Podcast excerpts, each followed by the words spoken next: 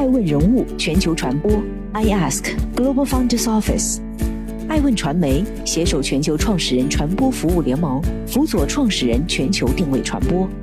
欢迎您每天聆听爱问人物。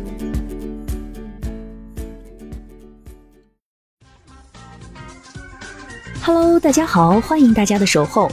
本期播出的爱问人物是苏宁，山穷水复的苏宁能否迎来柳暗花明？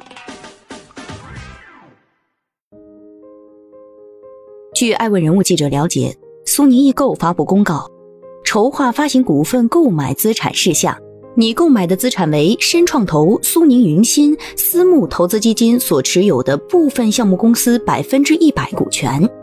鉴于契约型基金无法进行工商登记，标的公司股权登记于基金管理人深创投不动产基金管理有限公司名下，公司股票于二零二一年六月二十三号停牌。除此以外，坊间还流传苏宁即将卖身阿里的传闻。传言称，苏宁置业将于七月二号宣布破产，而阿里将接盘苏宁易购及物流，持股百分之四十。同时，三十五岁以上 L 十以下员工将被裁员。传言一出，苏宁立刻回应谣言，已报警。但是，这份态度坚定、口气强硬的官方回复，并没有打消人们的猜测和疑虑。毕竟，这已不是苏宁第一次深陷负面舆论风波。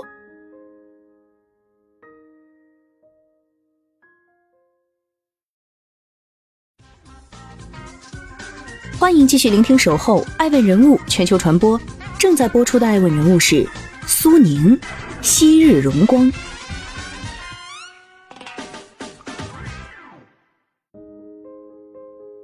早在六月九号，苏宁电器集团新增了一条被执行人信息，执行标的超三十点八三亿元，而被执行人就包括苏宁控股集团的董事长张近东。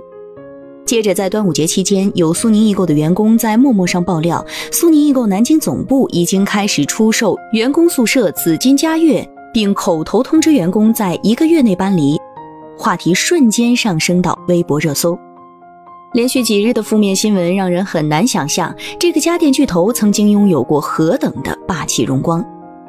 上世纪九十年代的滚滚下海潮是很多人脑海中挥之不去的记忆。人社部曾经做过统计，仅一九九二年辞职下海者就超过十二万人，张近东就是其中一员。不同于其他公司开创之时就寄托了创始人的美好愿景，比如京东的名字源于刘强东和前女友。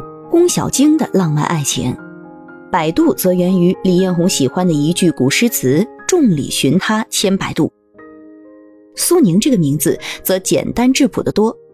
当时二十七岁的张近东辞去在南京体制内的工作，因为生活在有四大火炉之称的南京，张近东瞄上了空调。一九九零年，张近东在南京租了一栋二层小楼，与自己的哥哥张贵平合伙做起了空调生意。因为所租楼房位于江苏路和宁海路的交汇处，张近东从两个街道名中各取一字，即苏宁家电。别看在起名这件事上，张近东中规中矩，但在抢夺市场方面却能不按套路出牌，常常出人意料。在九零年代的中国，多数产品都处于卖方市场，特别是家电领域，商场根本不愁卖货，售货员趾高气昂也是常态。张近东反其道而行之，率先提出，只要消费者购买苏宁家电就能送货上门，并且免费安装，并在此后将服务是苏宁的唯一产品作为企业的品牌理念。送货上门、免费安装，单单这两项服务就迅速博得了市场好感。苏宁家电当年营业额就达到了六千万人民币。张近东还深谙消费者的价格敏感心理。为了降低空调售价，他往往在夏季真正到来之前，提前几个月向空调厂商订购空调，反季销售。不仅价格大幅降低，也能与行业对手错峰销售，减少了竞争压力。低价格高服务的苏宁家电逐渐在市场上名声渐响，加上张近东非常重视品牌的宣传营销，要想夏天过得好，就去苏宁买空调等广告语朗朗上口。一九九六年，苏宁从一栋租用的二层小楼发展成为全国最大的空调经销商。一九九九年，在南京新街口的苏宁电器大厦正式开业，这也标志着苏宁电器从空调专营商转型为综合家电全国连锁经营。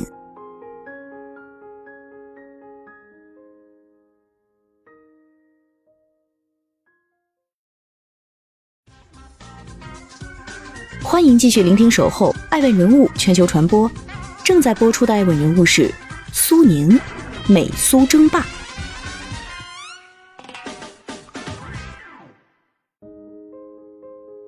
二零零零年是个全新的世纪，对张近东和苏宁而言也是个全新的开始。从这年起，苏宁开始进入北京，并遇上了此后的长期对手国美。与张近东不同，国美的黄光裕更善于利用资本运作，通过薄利多销的战略，为国美挣得流动资金，在地产行业获利，再投入国美电器的运营管理。南有苏宁，北有国美，两强相遇必有一战。美苏争霸也由此而来，竞争最为激烈之时，价格战屡屡发生。国美如果打八折，苏宁就打出七折；国美再打六折，在节假日等销售黄金期，甚至一度出现五折的价格腰斩。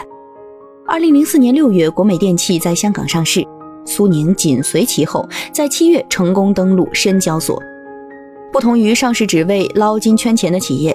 在张近东眼中，上市是对苏宁实力最好的证明。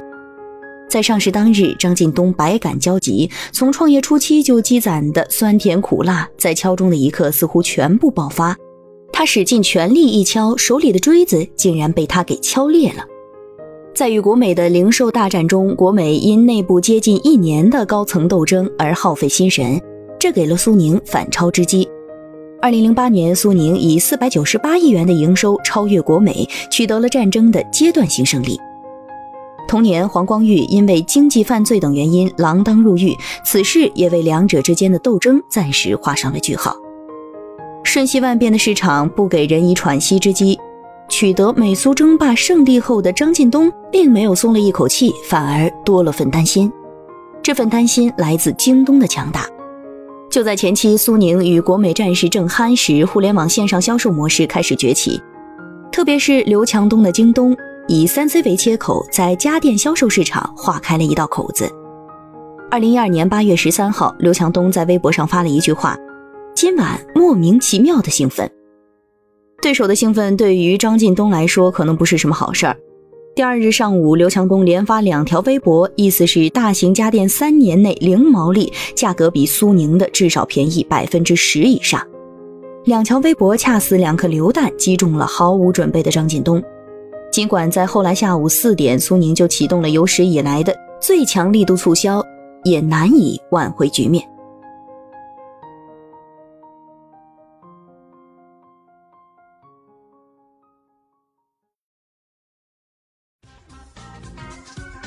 欢迎继续聆听《守候爱问人物全球传播》，正在播出的爱问人物是苏宁，何以至此？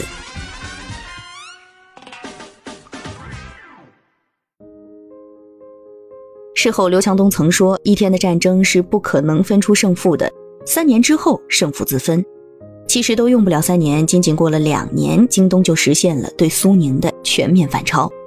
但事实上，不用三年之后，有些胜负早在战争打响之前就已经决定。就在苏宁击退国美，一度稳坐家电销售头把交椅的时候，张近东并未将精力分给线上渠道，而是始终致力于开拓线下门店，将上市融资所得资金全部用来开店，线上销售仅作为门店销售的补充。意识到已经晚了一步的张近东，仓促应战，努力追赶。不仅将苏宁电器改名为苏宁云商，同时在二零一五年引入阿里，希望借助阿里的流量在线上销售扳回一局。此外，张近东开始推行多元化战略，开启了买买买模式。从二零一二年开始，苏宁先后收购了红孩子、PPTV、苏宁足球队、国际米兰足球队等三十七家万达门店，并入股了家乐福、锤子手机、今日头条等公司。摊子铺得太大，成本居高不下。有媒体统计，从2015年到2019年，苏宁对外投资总额合计高达716亿元，但收益寥寥。特别是从2014年开始，苏宁易购的主营业务就没有实现盈利，经营性现金流也从2017年开始由正转负。根据财报，2017年到2019年，苏宁易购的经营活动分别净流出66亿、139亿和178.65亿。2020年前三季度的净流出额也有24亿元。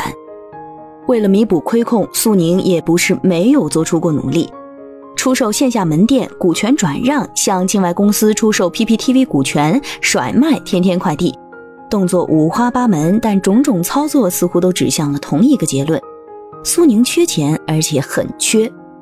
困境之下，二十三号有媒体爆出阿里已经派人入驻苏宁在某些省份的公司，出现阿里即将接盘苏宁的传言，也就不难理解。爱问人物认为，资金雄厚的阿里出手，可为陷入窘境的苏宁起到纾困之效，缓解短期偿债压力。另一方面，苏宁的家电自营也可以弥补阿里在电商自营方面的短板。二者的顺利合作，或许可以给山重水复的苏宁和张近东带来柳暗花明的希望。